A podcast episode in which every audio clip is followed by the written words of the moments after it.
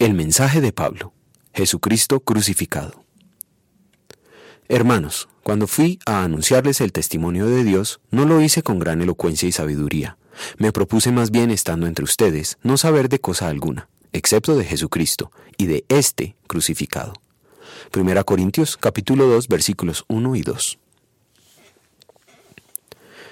Durante la semana nos toca enfrentar lo áspero de la existencia, tenemos que vivir en una sociedad conflictiva y egoísta.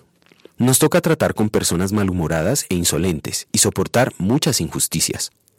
Nada de eso queremos encontrar en la iglesia.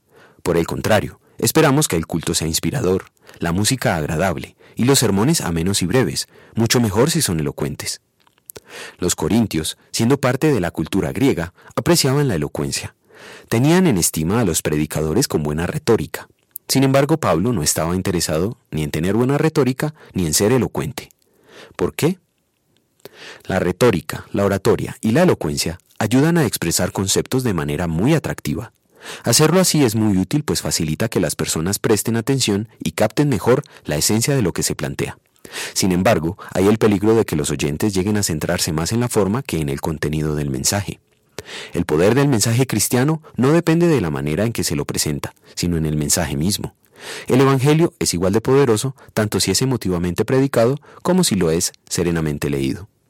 Un sermón no tiene el poder de llegar al corazón del ser humano gracias a los argumentos que sean presentados ni los ejemplos que lo ilustren. El poder de un sermón viene de la verdad que predica. Pablo nos dice que esa verdad es una sola, Cristo crucificado.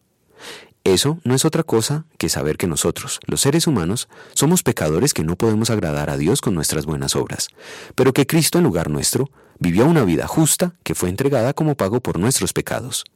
Cristo en la cruz nos dice que Dios ve nuestro pecado pagado, y a nosotros nos declara justos por los méritos de su Hijo.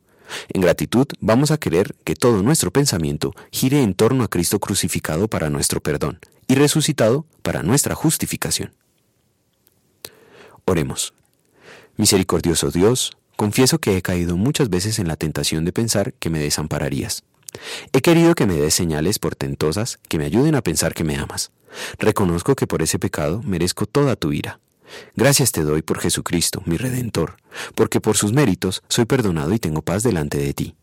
Por tus medios de gracia, afírmame en la verdadera fe, de modo que solo la vida y la muerte de Cristo sean para mí la suficiente y definitiva evidencia de tu amor por mí, y que su vida derramada en la cruz sea la estrella que me regocija. Amén.